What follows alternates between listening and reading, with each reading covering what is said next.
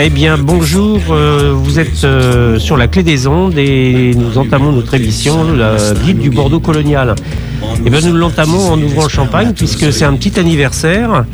Et c'est notre premier mois d'existence euh, aujourd'hui. Le collectif, bien sûr, c'est toujours sortir du colonialisme. Il est composé de citoyens de nombreuses associations il travaille autour de la mémoire et plus particulièrement euh, celle du nom des rues et des lieux à travers leur histoire à Bordeaux et sa banlieue.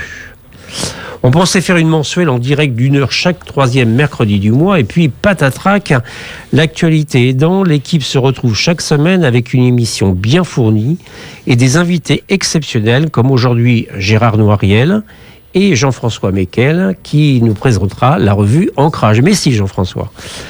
Et puis, en plus de ces entretiens, l'émission euh, vous propose aussi des fiches de lecture tirées de nos recherches et qui seront contenues dans le guide du Bordeaux colonial que notre collectif élabore.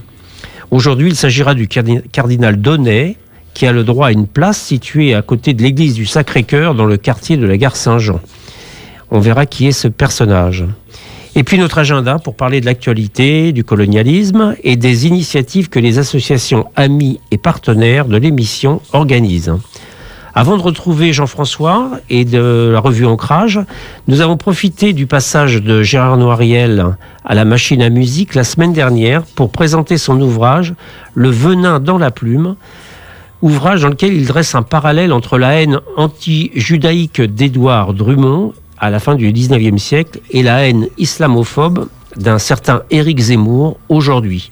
Les deux relayés euh, à l'époque par la grande presse qui, naissait et aujourd'hui par euh, les télévisions euh, qui ont besoin d'un public et pour avoir un public, eh bien on invite des gens qui font scandale.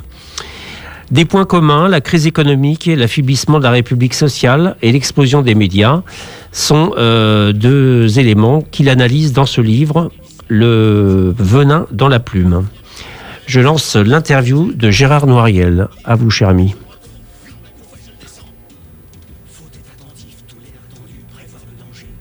Merci beaucoup. Merci à vous. Au revoir. Alors, euh, bonsoir euh, Gérard Noiriel. Donc, nous sommes heureux de vous accueillir sur la clé des ondes. Euh, voilà, et nous sommes euh, aujourd'hui euh, réunis bah, pour la sortie de votre livre le, venin dans la plume, qui est un parallèle entre Édouard Drummond et Éric Zemmour et la personne de la République. Je lis le titre du livre et qui établit justement entre les deux périodes des, parallèles. Alors, on va vous demander de résumer votre livre, mais il est très important. si vous pouviez nous, en parler à quelques moments. Oui. Bah, disons que oui, j'ai écrit ce livre donc euh, parce que donc moi j'ai travaillé beaucoup sur euh, Drummond, sur l'histoire de l'antisémitisme, mm-hmm. et j'ai été frappé par un certain nombre de points communs qui euh, n'apparaissent pas en, surface. Hein, Je veux dire évidemment parce que le, style, le, style de Drummond était beaucoup plus violent. Aujourd'hui, c'est plus possible parce qu'on serait condamné par la justice. Zemmour serait condamné, il l'est d'ailleurs, mais euh, euh, il serait systématiquement condamné.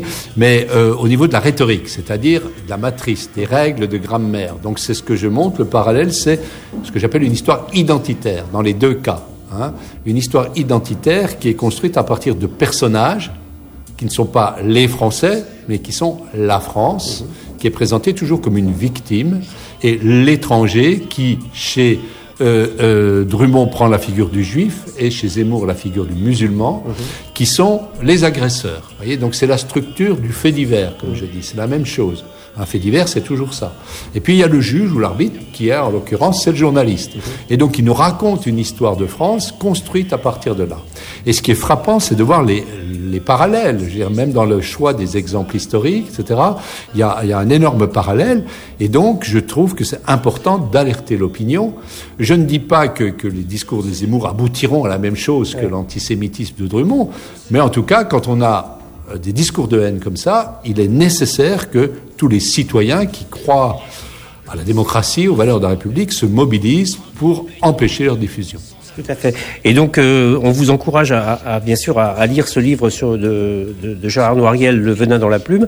On est très content aussi de le, retrouver parce que c'est lui qui a ressorti l'histoire du clown chocolat. Et sur Bordeaux, c'est important, n'est-ce pas?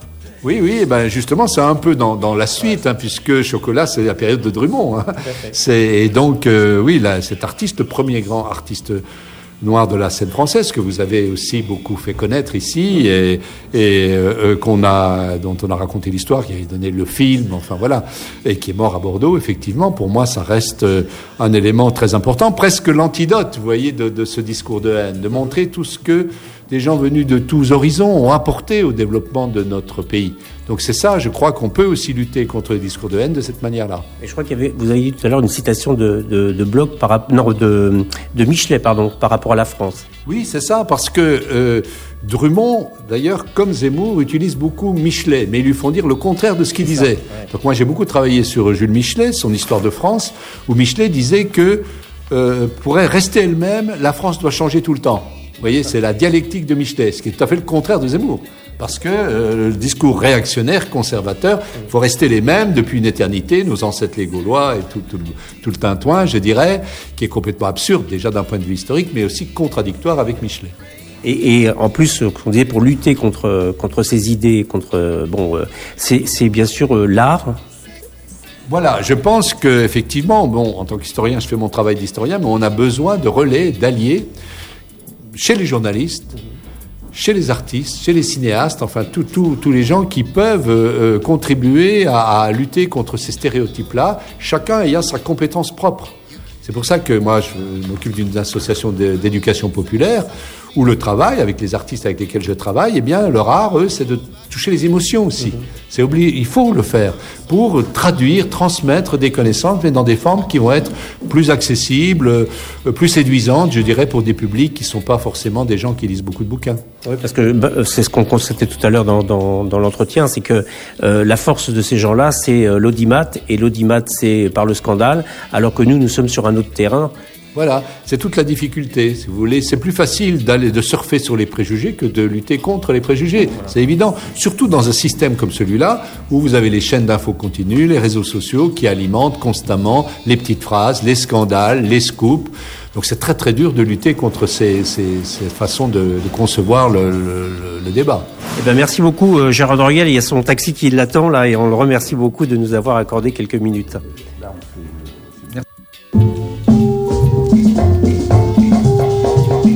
Le Guide Noir, une émission du réseau Sortir du colonialisme 33 sur la clé des ondes 90.1.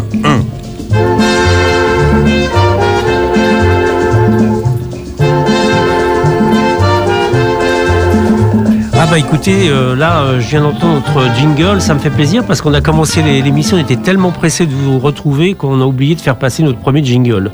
Voilà donc le guide du Bordeaux colonial. Vous êtes sur la clé des ondes 90.10 et nous vous donnons euh, rendez-vous chaque mercredi à partir de 14h en direct sur la clé des ondes, mais aussi en rediffusion le vendredi à midi et le dimanche soir à 18h. Et bien sûr, nous retrouvez tous les jours euh, sur euh, notre Facebook le guide du Bordeaux colonial où vous pourrez retrouver d'ailleurs l'interview accordée par Gérard Noiriel qui vient de passer précédemment. Alors, euh, qu'on se le dise, euh, on attend euh, vos remarques, vos encouragements. Et maintenant, nous allons laisser la place à un ami et néanmoins invité important, Jean-François Mekel, qui va nous parler d'une revue qui s'appelle la revue Ancrage. revue Ancrage qu'il va nous présenter, l'origine et puis bah, son contenu idéologique, on va dire. À toi, Jean-François, pardon. Alors, Ancrage, euh, donc c'est une revue trimestrielle euh, qui est sous-titrée La mémoire des métissages du Sud-Ouest. Elle a été créée en 2002 par Joël Combre, journaliste Sud-Ouest, à Jeun à l'époque, sous le parrainage de Pierre Sanso, Claude Julien, Jean-François Mézergue, avec l'objectif de montrer la diversité d'origine des populations de nos territoires et leur rôle déterminant dans l'évolution, le développement de la vie économique, politique, culturelle et sociale. En d'autres termes, euh, nous voulions, par des portraits et des parcours de vie, montrer que tous ces métissages renforcent en quelque sorte l'intelligence collective de, de nos territoires en partageant les génie propre, chaque origine, chaque culture, chaque histoire. Un travail militant, même si nous ne le crions pas sur les toits, contre toutes ces idées, ces discours funestes et nauséabonds d'un certain nombre d'individus que je ne veux surtout pas citer. Vous venez de le faire, euh, euh, Jean-Pierre. Ils ont assez de place et de publicité sur les médias mainstream. La revue vient donc de sortir son numéro 70. Elle est réalisée par une poignée d'individus, une équipe totalement bénévole, des journalistes honoraires comme Joël Combre, Jean-Louis Guidez ou moi-même, à la retraite certes, mais pas désintoxiqués du métier. Et puis euh, des spécialistes euh, des archives euh, comme Sandrine Lacombage. Et puis des gens dont l'écriture n'est pas le métier en première instance, mais qui s'y mettent. Ancrage fonctionnant ainsi, du coup, comme un espace d'éducation populaire. Et qui paye? Alors, concernant euh, la fabrication, euh, par exemple, nous rémunérons une graphiste qui réalise la maquette et bien sûr, euh, nous payons l'imprimeur. Mais notre économie s'organise surtout autour des ventes et des abonnements abonnements, mais je vois qu'il me, je, je, voilà, pardon, j'avais fait du recto verso. On vous dit tout. Euh, voilà, donc ça, ça s'organise autour des ventes et des abonnements. On vous dira tout à l'heure comment faire.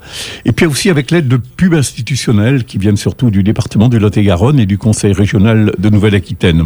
Une autre forme d'aide des collectivités départementales, c'est l'abonnement systématique des CDI dans les collèges. Beaucoup de bibliothèques sont également abonnées. Sinon, quand vous allez en bibliothèque et que vous ne le voyez pas, ben réclamez-le. Au bout du compte, euh, ben on les équilibre, nos comptes. Notre but n'étant pas de faire des bénéfices, vous vous en doutez bien, mais d'être lu et de plus en plus. Donc c'est ancrage en partage alors, quelles actions Alors, Ancrage est adossé à une association qui s'appelle Ancrage en partage. Alors, c'est euh, il y, a une quinzaine de, de, de rédacteurs, de journalistes, d'historiens, d'archivistes, de, de, documentalistes. Ancrage en partage est associé, euh, entre autres, à des manifestations, des colloques, des débats sur le thème des migrations, on anime des ateliers d'écriture dans les collèges sur ce thème-là. Le principe de ces ateliers étant de faire travailler, enquêter les collégiens sur leurs origines, africaines, belges ou bretonnes, d'interroger leurs parents, grands-parents sur l'histoire familiale qu'ils ignorent le plus souvent. Ensuite, nous, les aidons à rédiger ces témoignages que nous publions en encart dans la revue. Alors nous travaillons aussi sur euh, à, créer un fonds sur les courants migratoires de la région Aquitaine, euh, donc composé d'écrits, de documents iconographiques, de photographies, d'enregistrements sonores et vidéo. Et comme on a déjà une antériorité depuis 2002, on a 70 numéros, on commence à avoir amassé une, matière euh, en termes de témoignages notamment qui est assez importante. Et des universitaires commencent à se servir de notre fonds pour, pour leur propre travail. La boucle se boucle. La boucle se boucle. Alors, euh, on a aussi une, une, une exposition euh, qui résume une douzaine des témoignages que nous avons euh, effectués et qui, qui parcourt le, la région avec dans les collèges, dans, dans, dans un certain, certain nombre de lieux. Expo aussi Ciao Italia qui en ce moment circule, c'est une, une, expo nationale produite par le musée du Quai, du Quai Branly et qui tourne actuellement dans la région. Ça, ça, parle, ça parle un peu d'Italie peut-être. C'est complètement sur les migrations italiennes en France. Euh, voilà, puis chaque année, nous sommes invités au Salon des revues plurielles qui se tient euh, à la fin du mois de novembre à Toulouse, là, cette année. Euh, nous sommes associés aux AOC de l'égalité. Dans ce contexte, nous animons une soirée à Saint-Ivrade autour du film d'une réalisatrice algérienne, un film intitulé Résistante et qui s'attache donc au témoignage de trois femmes algériennes anciennes du FLN. Ça, c'est aussi euh, fin novembre. Vous publiez donc une revue euh, trimestrielle, hein, on ne l'a pas dit encore hein, qu'elle était trimestrielle, mais aussi des hors-séries euh, thématiques, hein, je crois. Oui, euh, on en a publié déjà plusieurs, euh, mais dernièrement, justement, un très bel Aquitalia, mm. qui, comme son nom l'indique, s'intéresse aux Italiens dans le sud-ouest, et ils sont nombreux. On a en préparation un très gros hors-série sur l'Algérie, avec de nombreux témoignages, tant du côté des harkis que des jeunes Français engagés dans cette guerre contre leur gré, des pieds noirs aussi, un sujet un peu sensible et qui vient frapper de plein fouet l'actualité algérienne euh, du moment. Nous en reparlerons, il devrait euh, sortir début 2020. Alors, avant d'entamer la suite de la présentation, parce que euh, c'est très riche, hein, tout ce que tu as dit à l'instant, on va euh, se détendre en écoutant une jolie chanson que vous allez vite reconnaître.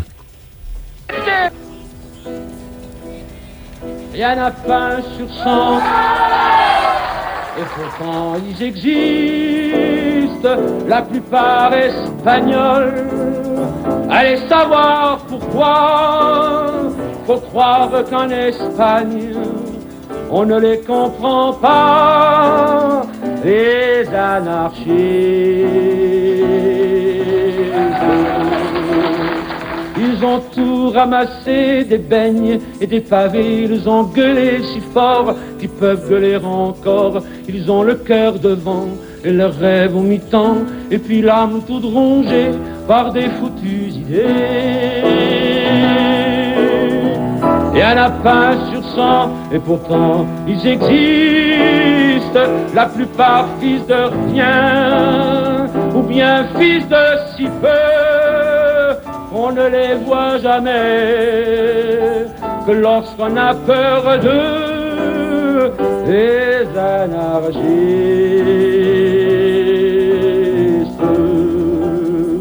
Ils sont morts cent dix fois pour que dalle, et pourquoi avec l'amour au point sur la table ou sur rien avec l'air entêté qui fait le sang versé. Ils ont frappé si fort qu'ils peuvent frapper encore.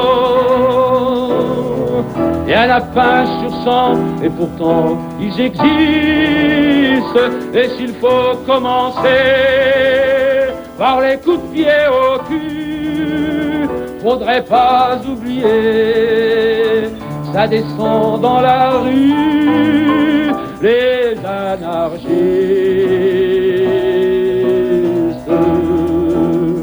Ils ont un drapeau noir en perne sur l'espoir et la mélancolie pour traîner dans la vie des couteaux pour trancher le pain de l'amitié et des armes rouillées pour ne pas oublier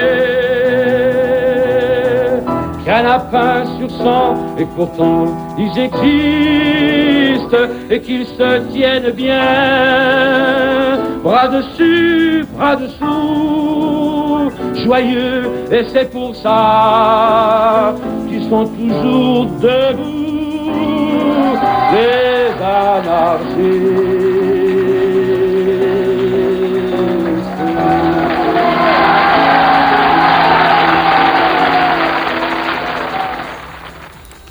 On ne s'en lasse pas hein, de ce Léo Ferré. Et ça va nous permettre de faire un lien justement avec les anarchistes d'hier et peut-être euh, ceux d'aujourd'hui, mais toujours est-il que dans le numéro 70, on en parle de ces anarchistes. Oui, à la une du numéro 70, il y a la photo d'un beau lieutenant de l'armée républicaine espagnole, l'anarchiste José González, dont euh, Jean, Joël Combre euh, nous raconte l'histoire à partir du livre que Maria Teresa, la fille du lieutenant, vient de publier un ouvrage intitulé José Ipaz, une histoire espagnole publiée aux éditions Baudelaire. Je découvre d'ailleurs au passage des éditions Baudelaire, c'est une, belle, une belle initiative pour des éditions. José González donc est mort à Villeneuve-sur-Lot en 1971 à l'âge de 58 ans, épuisé par une vie usée dans une carrière de pierre, tué à la tâche, avant même de voir la démocratie revenir dans son pays. Car José González est né à Buenos Aires, en Argentine, où ses parents, originaires des Asturies, avaient émigré. Mais fatalité, le père de famille meurt dans un accident du travail, la mère et ses deux enfants font alors le voyage retour, et le jeune José grandit dans un milieu anarchiste. Et après le coup d'État de Franco, époux de Paz et jeune père de Maria Teresa, il s'engage dans l'armée républicaine. Et au cours de l'offensive de l'Ebre, il les fait prisonniers, enfermés dans la prison de Saint-Christobal en Navarre. C'est une forteresse dont il réussit à s'évader avant de regagner la France avec la cohorte d'Espagnols, fameuse retirada de 1939. Et depuis le camp de Gurs, où les autorités françaises neutralisent les républicains, la demande de la France, il arrive à retrouver la piste de son épouse et de sa fille. La famille réunie cherche à repartir vers l'Amérique du Sud, en l'occurrence le Mexique, mais le bateau qui doit les embarquer à Sète n'arrive jamais, peut être envoyé par le fond, par un sous-marin allemand. Et c'est donc à Villeneuve-sur-Lot que se pose finalement la famille Gonzalez, où José trouve vite un travail, donc dans une carrière de pierre. Mais il n'a pas encore perdu l'espoir d'un retour à la normale dans son pays. Il organise la CNT en Lot-et-Garonne, où il est le responsable départemental. Il reviendra une seule fois dans les Asturies en 1963. La suite, on la connaît, sa mort avant celle du dictateur. Et cette histoire fut l'occasion pour la revue de revenir sur le rôle primordial joué par les Anards pendant la guerre d'Espagne, sous la forme d'une tribune signée de l'ancien député maire de Marmande, Gérard Gouze. Il nous parle de ces anarchistes divisés, victimes des, des staliniens d'un côté, des nervis de Franco de l'autre, mais je ne vais pas vous spolier plus avant ce dossier, juste encore pour vous en signaler le plus émouvant, sans doute, l'interview de Maria Teresa González Perrault, la fille de José, qui vit toujours à Villeneuve-sur-Lot. Et là, c'est le souvenir du racisme. Ça, l'espagnol, lui disait-on, la volonté pour elle d'être la meilleure en français, et puis son rejet de la langue espagnole et de ce qui faisait d'elle une exclue, pensait-elle, et puis son premier retour en Espagne à 16 ans, où elle est là-bas toujours, la française, et non pas l'espagnol. Ouais, c'est des, des, histoires très touchantes, hein, des témoignages très touchants. il y en a un autre, moi, qui m'a beaucoup ému euh, dans le numéro 70 de, de la revue euh, ancrage, c'est euh, sur Vauclair. Donc euh, c'est une histoire de fou, comme euh, on le disait tout à l'heure. Eh bien, cette histoire, tu vas nous la conter, j'espère. Alors, on va mettre histoire de fou entre guillemets, évidemment.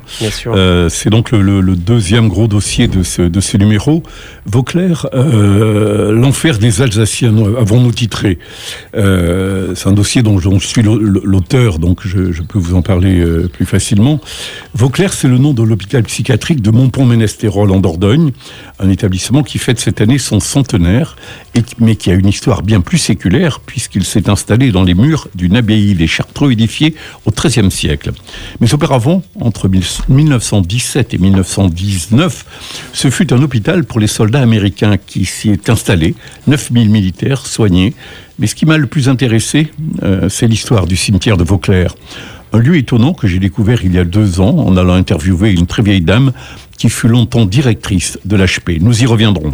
Le cimetière, donc, d'abord deux hectares, entouré d'un haut mur à l'orée de la forêt, cache 1600 tombes environ, organisées comme dans un cimetière militaire de Normandie, des croix de bois blanches alignées au cordeau, portant chacun une petite plaque métallique où est inscrit un prénom et un nom et une date, celle du décès. Beaucoup de ces noms sont alsaciens, lorrains ou mosellans. Les registres relèvent plus de 1000 morts entre 41 et 45 dans cet hôpital, un millier d'aliénés, comme on les appelait à l'époque, morts de cachexie, le mot scientifique pour dire mort de faim. Cachexie, effectivement, mais euh, j'ai découvert ce que ça voulait dire, bien sûr. Et pourquoi euh, ces noms alsaciens? Alors, c'est simple comme une idée de, de militaire, j'ai envie de dire.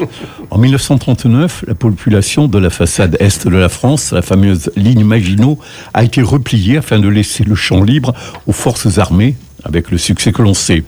Évacuer donc des centaines de milliers de personnes dans les départements du sud-ouest, dont environ 80 000 en Dordogne. Et parmi eux, ben, les malades mentaux des hôpitaux de Strasbourg.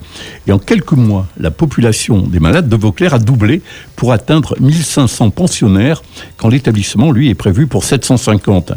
Et en dépit des efforts réels des responsables de l'hôpital, la moitié va mourir.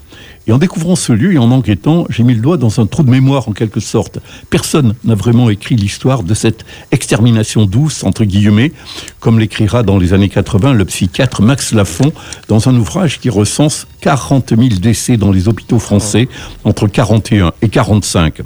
En cette période de difficulté d'approvisionnement, les fous, toujours entre guillemets, n'étaient certes pas prioritaires, et de là à supposer qu'ils ont été victimes d'une forme d'eugénisme qui n'a pas dit son nom, il n'y a qu'un pas. Et alors, bon, euh, il n'y a pas de hasard, mais d'avoir euh, interviewé cette dame qui était l'ancienne directrice de Vauclair, là aussi, c'est un témoignage euh, tout à fait troublant et important. Alors, Jeanne Dubos, oui, dont j'ai fait euh, un court portrait dans, ce dossier, euh, est morte quelques mois après notre rencontre. Elle a passé un demi-siècle dans cet hôpital. Elle y est rentrée en 45 à 19 ans avec le certificat d'études. Et elle a grimpé dans la hiérarchie jusqu'à la direction, comme on pouvait le faire à l'époque, sans sortir de l'ENA, grâce à son talent et à son courage. Elle a donc connu 50 ans de l'histoire de la psychiatrie, de l'asile d'après-guerre, où on tenait les aliénés enfermés, à la sectorisation qui a vu les malades quitter les hôpitaux pour vivre dans des appartements thérapeutiques, mais en passant préalablement par la découverte des neuroleptiques qui ont pallié l'impuissance thérapeutique en permettant des constructions institutionnelles avec les malades. C'est donc le témoignage d'un autre temps du rapport aux malades, quand dit-elle la directrice, présente 24 heures sur 24, était la première internée d'office. C'est un beau témoignage, en effet, qui a précédé donc de quelques mois le décès de cette femme exemplaire. Alors c'est voilà pour l'histoire de ce lieu euh, alors, qui mérite euh, qu'on le développe plus avant et c'est ce que j'espère bien faire euh, dans un livre si je trouve un éditeur. Bon, oh ben, il y en a plein qui écoutent. Mais il y en a plein qui écoutent. Bien, voilà, voilà, donc ils prennent contact avec la radio là. Nous sommes euh, hein, sur le guide du, du Bordeaux colonial et euh, on présente la revue Ancrage. Et d'ailleurs, dans cette revue Ancrage, il y a ce qu'on on vient de voir, mais il y a encore beaucoup d'autres choses. Alors, on a une série notamment euh, intitulée Étranger qui es-tu? Là, on est au quatrième euh, axe, au quatrième, la quatrième séquence qui parle de la situation difficile des MNA, ces mineurs non accompagnés, euh, qui sont dans une situation kafkaïenne et dont l'État français est grandement responsable. Et ensuite, nos deux fiches du Bordeaux colonial, en l'occurrence l'incroyable Cardinal Donné, dont on parlera tout à l'heure. Et puis, l'autre fiche concerne les entrepôts dont on ignore tout de l'origine euh, de cette appellation l'aîné. En fait, c'est en référence à Joseph Henri Joachim l'aîné, descendant d'une famille de négociants esclavagistes qui, ministre de l'Intérieur dans les années 1820, pesa de tout son poids à Paris pour financer à Bordeaux la création de deux entrepôts destinés à stocker sous douane les denrées issues du commerce triangulaire. Là, on fait le, la boucle est faite. L'aîné fut également, avec son ami Portal, un représentant du lobby des armateurs négriers, et il s'opposa à ce titre à l'interdiction de la traite. Donc euh, l'aîné, on aura, aura droit aussi à sa fiche dans le, dans, Voilà. dans le guide du Bordeaux colonial. En- rapidement ensuite, deux portraits d'hommes illustres qui ont marqué l'histoire régionale, Blaise de Montluc et Florimond Boudon de Saint-Amand, tout un programme que je vous laisse découvrir. Enfin, pour être complet sur le sommaire, dans la mémoire des livres, deux publications passionnantes, l'histoire des Polonais en France et l'histoire des Turcs en France. C'est aux éditions du Détour, une maison qui s'est partiellement décentralisée sur Bordeaux et que je vous recommande, les éditions du Détour. Alors le prochain numéro, c'est le 71. Alors, euh, oui, le 71, oui. C'est pour janvier, hein, ça- c'est un janvier. trimestre. Je rappelle, la revue On Crash est un trimestriel hein, qu'on trouve dans les bonnes librairies et puis euh, euh, donc qui sortira là maintenant en janvier puisque là il vient de sortir en octobre. hein. Voilà, on est, on est en train de travailler dessus et ben, je vais vous parler surtout d'un d'un dossier sur lequel on reviendra d'ailleurs sans doute ici, qui va nous ramener dans les années 40 autour de l'affaire du docteur Sabatino Schinnasi. Euh, il était à peine juif, sa mère catholique, médecin des pauvres à Bacalan. Il a été quasiment livré à la vindicte nazie par l'ordre des médecins, juste mis en place par le régime de Vichy, présidé à Bordeaux par un certain Pierre Mauriac, frère de l'autre, membre de l'Action française. Je vous cite juste cet extrait d'une lettre adressée par Mauriac le frère au directeur de l'hygiène et de l'assistance. Je cite, le Oui. docteur Schinnasi est le prototype du métèque dépourvu de tout scrupule dont on ne voit vraiment pas pourquoi la France aurait à assumer la subsistance ainsi que celle de sa nombreuse progéniture. Il y a des échos en ce moment Oui, oui. ce genre de discours. Très hein. léger. ouais, ouais. Voilà, sordide. Donc ce docteur des pauvres, euh, Sabatino Schinnasi, est mort à Auschwitz, à Auschwitz en janvier 42. Jamais 45, l'ordre... 42, 45, 45, 45, pardon, en effet. Jamais l'ordre départemental n'a accepté de faire amende honorable. Et c'est à rapprocher, et nous ne manquerons pas de le faire dans le traitement de ce dossier, d'un conflit contemporain qui oppose un médecin qui fut aussi celui des pauvres Bacalan, Bernard Coadou, Mhm. à l'actuel ordre départemental des médecins. Bon, euh, ben, ça met l'eau à la bouche, hein, tout ça. Donc, euh, je le disais tout à l'heure, euh, cette revue Ancrage est trimestrielle. On la trouve dans quelle librairie? Alors, ben, dans les bonnes librairies, hein, Ah c'est bah oui, votre ça, ça va. expression consacrée. Avis à ceux qui Euh, écoutent. hein. exemple, euh, en Gironde, la machine à lire, Molin, Georges à Talence, le Contretemps à Bègle, l'excellente euh, librairie qui a ouvert il y a un an, les mots pour le dire à Cadillac, euh, à Créon et Colibri, et aussi à La Réole, l'unique librairie qui vient de rouvrir il n'y a pas très longtemps, euh, en Dordogne, chez Marbeau Leclerc à Périgueux, et à hum, aux Ruelles, voilà, aussi dans le centre, la librairie des Ruelles dans le centre de, de, Périgueux, et puis je le cite quand même, au tabac journaux de la Bachellerie. Il y a de la résistance. en- La Bachellerie, c'est là où je suis né. Ce sont les membres de ma famille qui viennent l'acheter. D'accord. Et nous sommes aussi présents évidemment dans les nombreuses librairies euh, du Lot-et-Garonne. Euh, Le prix unitaire de la revue est de 5 euros depuis janvier 2017. hein, L'abonnement annuel à 20 euros. Euh, voilà, mais toutes les informations, je te laisse Ben, dire, sont sur, sur... sur ancrage.org, hein, vous pouvez les, les contacter. Vous, sur Facebook aussi, bien sûr, euh, le guide du Bordeaux colonial, bah, on vous donnera les éléments. Et, euh, puis, euh, bien sûr, sur la clé des ondes, euh, 90.10, euh, n'hésitez pas à, vous abonner parce que euh, c'est toujours euh, des nouvelles à la fois proches et lointaines parce que bon, c'est l'objet du, du, de ce. De oui, on fait le lien. voilà. Oui, puis on fait le lien avec le, passé et l'époque contemporaine hein, sur les problèmes de métissage. Bien, on va. Merci Jean-François, hein, c'était très intéressant comme d'habitude. Un petit jingle peut-être?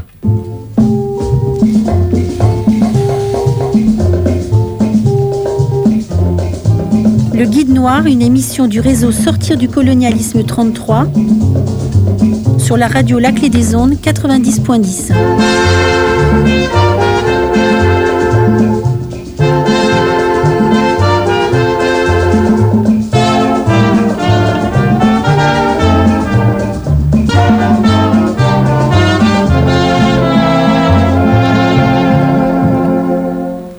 comme je vous disais tout à l'heure, pour nous suivre, euh, c'est euh, le guide du Bordeaux colonial hein, sur Facebook. Vous pouvez nous écrire aussi sur guide du Bordeaux colonial@gmail.com. En attendant, eh bien, nous allons, comme nous le disait tout à l'heure Jean-François, parler euh, du cardinal Donnet, et je laisse la parole à Gérard.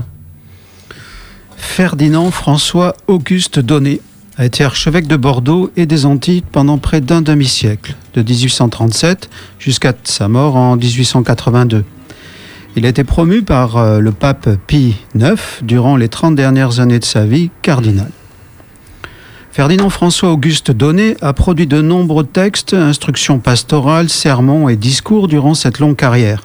Ses œuvres ont été éditées par la maison Gounouillou à Bordeaux à la fin du XIXe siècle et sont conservées à la bibliothèque diocésaine rue Saint-Genès. Célèbre pour ses nombreuses entreprises de restauration, le cardinal des clochers est aussi connu des historiens pour une initiative originale. Il a en effet écrit au pape Pie IX le 25 août 1866 en français et en espagnol pour lui demander la béatification de Christophe Colomb. Il faut dire qu'en cette deuxième moitié du XIXe siècle, une forte compétition mémorielle existe autour du navigateur génois. Elle est d'ailleurs évoquée par le cardinal à la fin de sa lettre. Au moment où la civilisation élève des monuments à Christophe Colomb, afin d'honorer son courage, sa constance, ses vertus naturelles, l'Église ne jugera-t-elle pas à propos de couronner les mérites surnaturels du héros chrétien?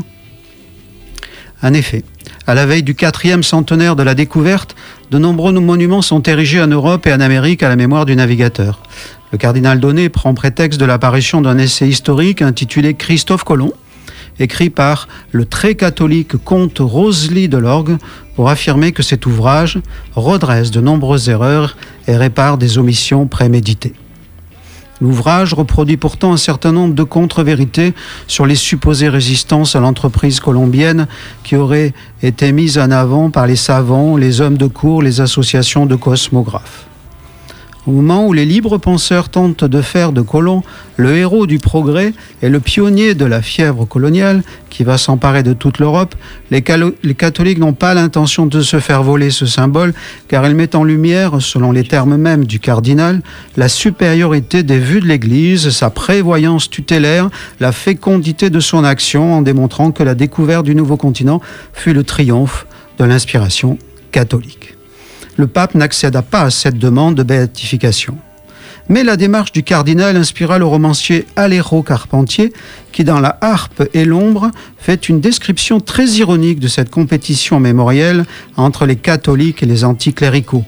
Compétition qui n'a pas empêché un profond consensus entre les deux parties pour justifier la conquête coloniale et ses cohortes de massacres. Merci Gérard. Juste un petit complément. En, 1926, le Vatican a tranché en ces termes, qui sont quand même intéressants, je cite, Colomb ne pourra être canonisé on retient contre lui les atrocités autorisées par lui dans les pays découverts. On lui reproche aussi des actes d'immoralité. Euh, donc donné euh, a trahi ainsi euh, sa hiérarchie puisque sa hiérarchie était, a été trahie par sa hiérarchie finalement. voilà, tout à fait. Ouais. Bien, bah avant de passer à l'agenda, un petit jingle.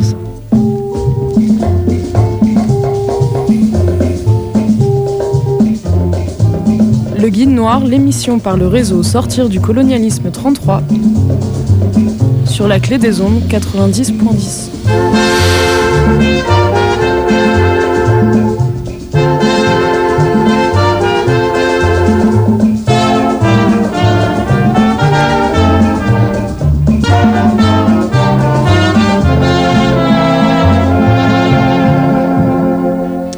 Eh bien, nous sommes euh, à l'agenda maintenant et Gérard va nous faire un compte rendu de la journée de Bègle du 28. À toi, Gérard.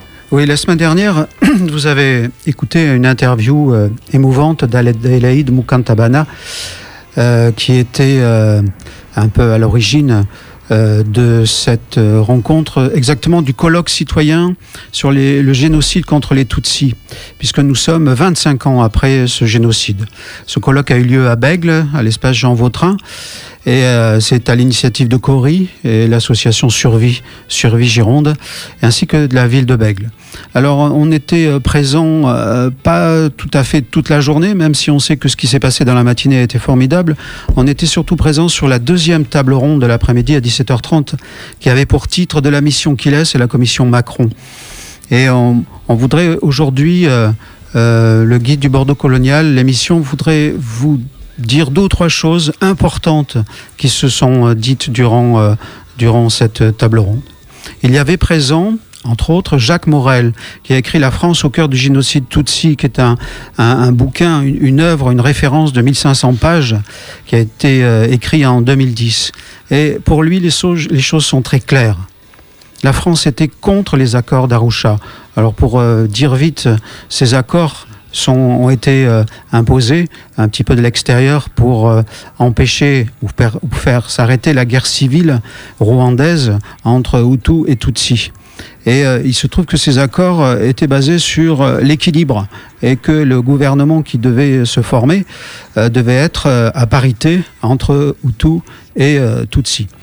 Eh bien, euh, euh, la France n'a pas soutenu ces accords d'Arusha qui ont eu du mal à se mettre en place, car euh, vous le savez que Abiyarimana, le président, a été, a été victime d'un attentat, son avion s'est écrasé, et Jacques Morel, à la suite d'un, de, enfin, il a été atteint par un, missile, donc c'est un véritable attentat, et Jacques Morel, lui, est absolument convaincu que la France a récupéré les boîtes noires de l'avion euh, présidentiel, avion qui avait été euh, donné par François Mitterrand au président, et que ces boîtes noires ont été euh, envoyées à Paris en secret.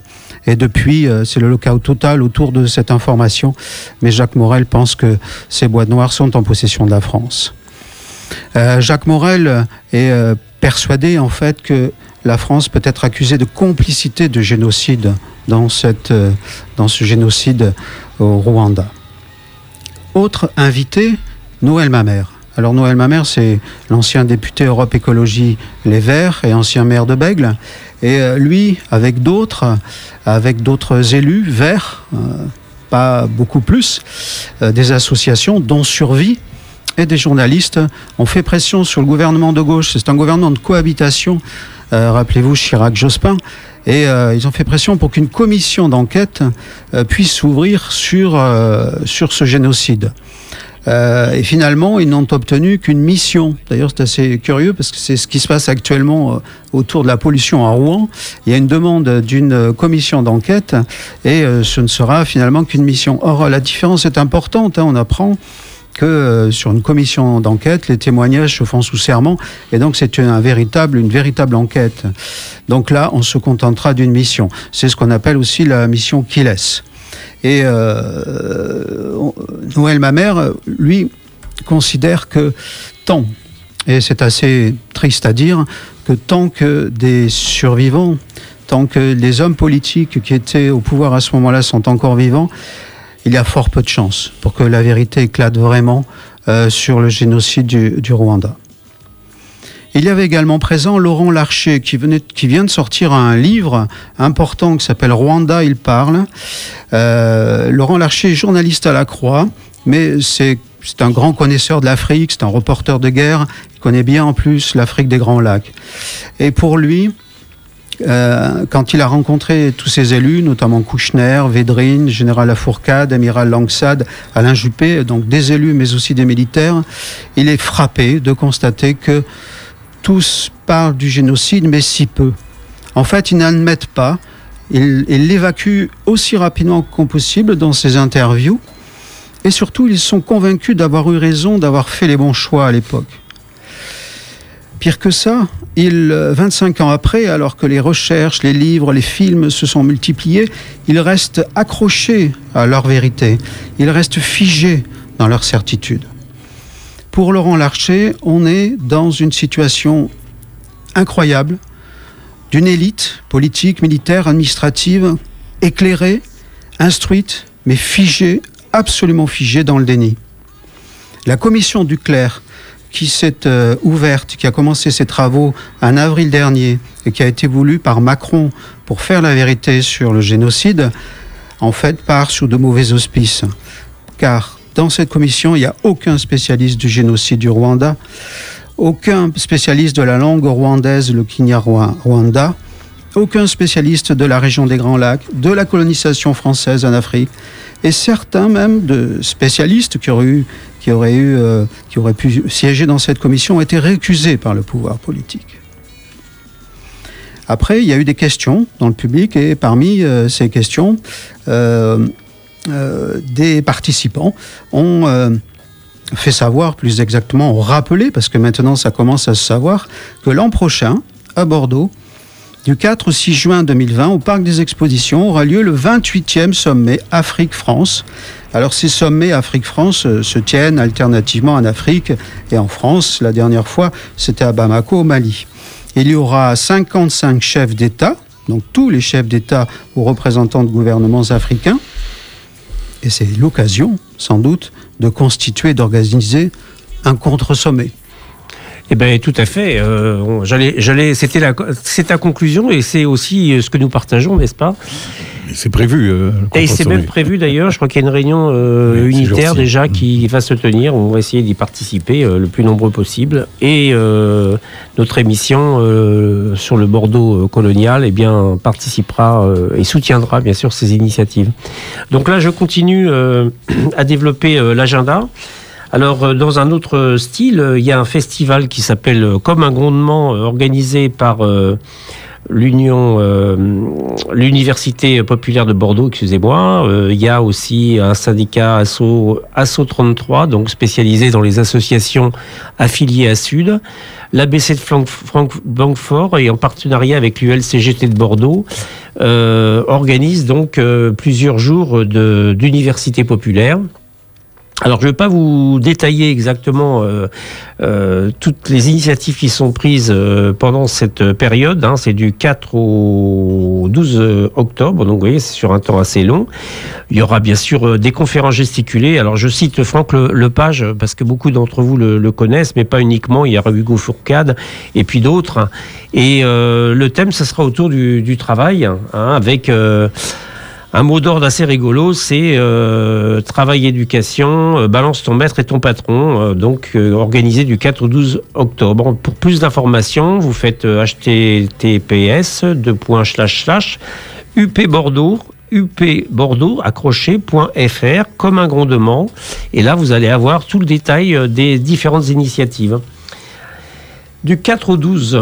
Et puis euh, un petit peu plus tard, ce sera le jeudi 17 octobre, euh, organisé à l'amphithéâtre de Denus, à l'Université de Bordeaux, euh, place de la Victoire, sur le thème des attaques terroristes en Afrique de l'Ouest, conséquences et enjeux, donc un focus sur le cas du Burkina Faso. C'est le mouvement burkinabé des droits de l'homme et des peuples qui l'organise, avec l'appui justement de l'UPB. Euh, il y aura euh, deux intervenants, euh, Laurent Bigot, qui est maître de conférence et consultant indépendant, qui était ancien directeur du département Afrique de l'Ouest au ministère des Affaires étrangères, et puis notre ami Dragos Ouedraogo, qui est anthropologue à l'Université de Bordeaux, membre du mouvement burkinabé des droits de l'homme et des peuples, et qui d'ailleurs sera présent la semaine prochaine sur la radio, sur notre émission le guide du Bordeaux euh, colonial, euh, et qui viendra nous parler euh, de la situation au Burkina et de ses prolongements ici aussi. Hein. Eh bien, un petit jingle, peut-être. Le Guide Noir, une émission du réseau Sortir du colonialisme 33 sur la clé des ondes Donc tu, 90. Je conclue là, ouais. Thank.